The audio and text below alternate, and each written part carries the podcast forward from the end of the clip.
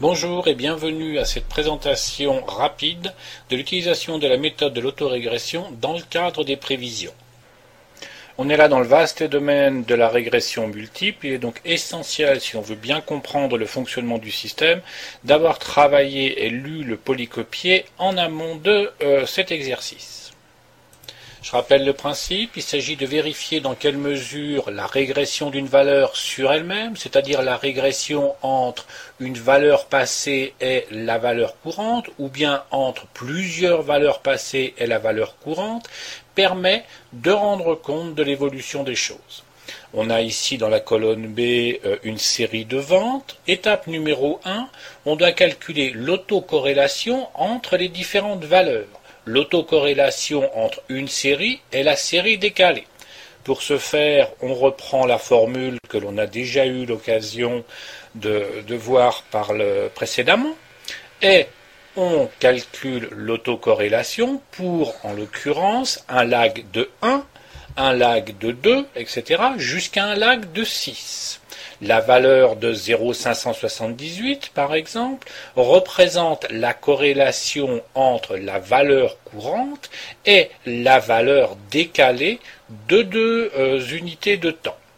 On constate qu'on a une corrélation de 0,75 pour un lac de 1, 0,57 pour un lac de 2, etc. Afin de voir dans quelle mesure ces corrélations sont significatives, on calcule, là encore comme vu précédemment, l'erreur standard, soit l'inverse de la racine du nombre de données.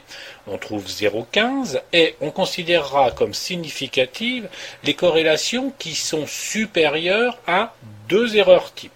C'est le cas pour le lac de 1, le lac de 2 et le lac de 3. Par la suite, les corrélations ne sont pas significatives. On fera donc notre, notre autorégression dans les trois cas, lac de 1, lac de 2, lac de 3.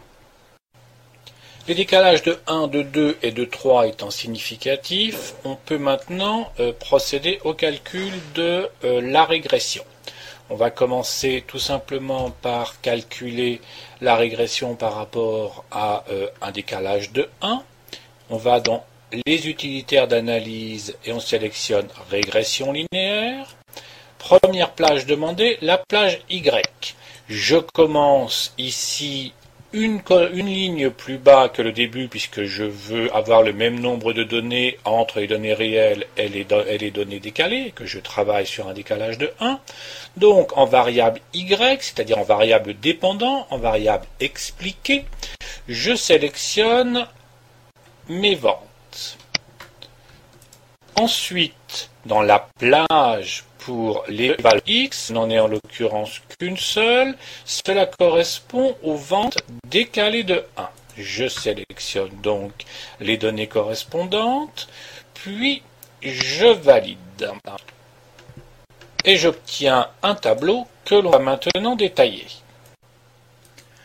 L'utilitaire d'analyse régression linéaire d'Excel donne un grand nombre de données. On va s'arrêter sur les principales d'entre elles afin de pouvoir l'utiliser dans le cadre de la méthode d'autorégression.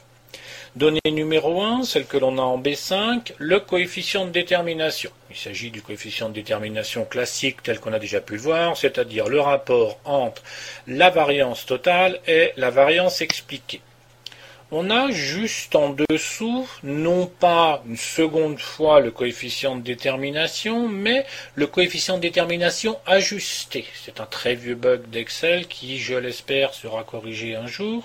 Ce n'est pas le coefficient de détermination, mais bien le coefficient de détermination ajusté. Son utilité pour nous est euh, relativement simple. Quand on va ajouter de nouvelles variables explicatives, le coefficient de détermination en tant que tel va toujours avoir tendance à augmenter. Le coefficient de détermination ajusté, lui, n'augmentera pas si on met des variables qui, explicatives qui n'ont pas lieu d'être. Cela nous permettra donc de voir que on a intégré un trop grand nombre de variables explicatives. On a dessous euh, l'erreur type et le nombre d'observations sur lesquelles je ne m'arrêterai pas. Un peu plus bas, en F12, on a une valeur qui est notée ici valeur critique de F. Cette valeur est importante pour nous. elle donne la p-valeur associée à l'hypothèse de l'existence d'un lien entre notre variable dépendante, les ventes, et nos variables explicatives, à savoir les ventes décalées. Ici, on a une seule variable explicative, la valeur décalée de 1. Exprimé autrement, le 2,5 10 puissance moins 10 signifie qu'il y a 2,5 10 puissance moins 10% de chance que le lien entre les ventes actuelles et les ventes de la période précédente soit dû au hasard d'échantillonnage. Puisque cette valeur est extrêmement faible, le lien n'est pas dû au hasard d'échantillonnage, mais est bien dû à une réalité. On a bien ici, je le répète, une valeur globale. Je descends maintenant en euh, B17 hein, et j'ai un coefficient de 13,7. Le 13,7 est l'ordonnée à l'origine de notre équation de tendance. Ici, on est sur une, équation linéaire simple, donc de la forme y égale à x plus b. Le 13,7 est le petit b. Juste en dessous, on a 0,79. C'est le coefficient directeur, c'est-à-dire le petit a. L'utilitaire ici nous donne donc comme équation de régression les ventes d'aujourd'hui sont égales à 0,79 fois les ventes d'hier plus 13,76. Autre point important, la zone probabilité, ici en E18. On ne se préoccupe pas de la probabilité associée à la constante. En revanche, on doit systématiquement vérifier les probabilités, les p-valeurs, associées à chacune de nos variables explicatives. Ici, le 2,52 signifie 10 puissance moins 10, signifie qu'il y a 2,52 10 puissance moins 10% de chance que le lien entre la variable x1 et les ventes soit dû au hasard d'échantillonnage. On a naturellement ici la même valeur que celle que l'on avait auparavant, puisqu'on a une seule variable explicative. La différence entre la valeur critique de f et les différentes probabilités que l'on aura si on utilise différentes variables explicatives tient au fait que dans la zone probabilité, nous avons les p-valeurs associées à chacune de nos variables explicatives, alors que la valeur critique de f, elle, est la p-valeur associée au modèle dans son ensemble. Si on pose classiquement en gestion un seuil de confiance de 5%, on ne devra retenir dans les modèles que l'on testera que ceux pour lesquels l'ensemble des probabilités sont inférieures à 0,05.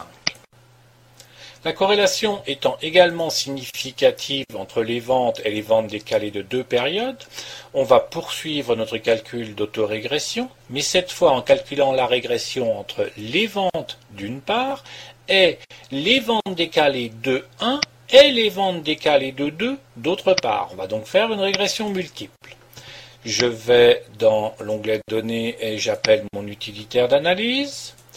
Je pose comme valeur de... Euh, voilà, on commence en deux plus bas, deux cellules plus bas, et comme variable x, comme variable explicative, à la fois les ventes décalées de 1 et les ventes décalées de 2. J'obtiens un résultat que voici, où mon tableau a la même forme que le tableau précédent, mais j'ai bien deux variables explicatives, x1 et x2. Je commence par regarder la significativité euh, globale de mon modèle, donc la valeur critique de f, je vois qu'elle est très nettement inférieure à 0,05. Mon modèle est donc globalement significatif. Puis, j'examine les p-valeurs de mes deux variables explicatives. Le décalage de 1, j'obtiens une probabilité qui est également très inférieure à 0,05, donc c'est pertinent. En revanche, pour la variable décalée de 2, ma p-valeur est de 0,42, très supérieure au 0,05 que je me fixe classiquement. Ceci signifie que le lien entre, que je ne peux pas affirmer, ou plus exactement que j'ai 42% de chance de me tromper, si j'affirme qu'il existe un lien entre les ventes décalées de 2 et les ventes courantes. le lien n'est pas statistiquement significatif. Ce modèle doit donc être éliminé. Nous avons également fait euh, la régression sur l'ensemble des trois valeurs décalées, donc le décalage de 1, de 2 et de 3. Le modèle est globalement significatif, 1,2 10 puissance moins 6. En revanche, si la variable décalée de 1 reste très significative, ce n'est le cas ni de la variable décalée de 2, ni de la variable décalée de 3. Au final, sur les trois modèles que l'on a testés, le seul qui est pertinent, le seul qui soit significatif est le premier, à savoir une régression des ventes par rapport aux ventes de la période précédente, laquelle suivrait une fonction de la forme les ventes d'aujourd'hui sont égales à 0,79 fois les ventes d'hier plus 13,76. C'est ce modèle-là que l'on va utiliser pour calculer nos prévisions. On peut maintenant calculer la prévision et un indicateur d'erreur. On va prendre l'erreur absolue. Alors, la prévision est égale à 0,792 fois les ventes de la période précédente plus 13,763. Et l'erreur absolue est bien sûr la différence, la valeur absolue de la différence entre la prévision calculée et la réalité. On développe jusqu'en bas.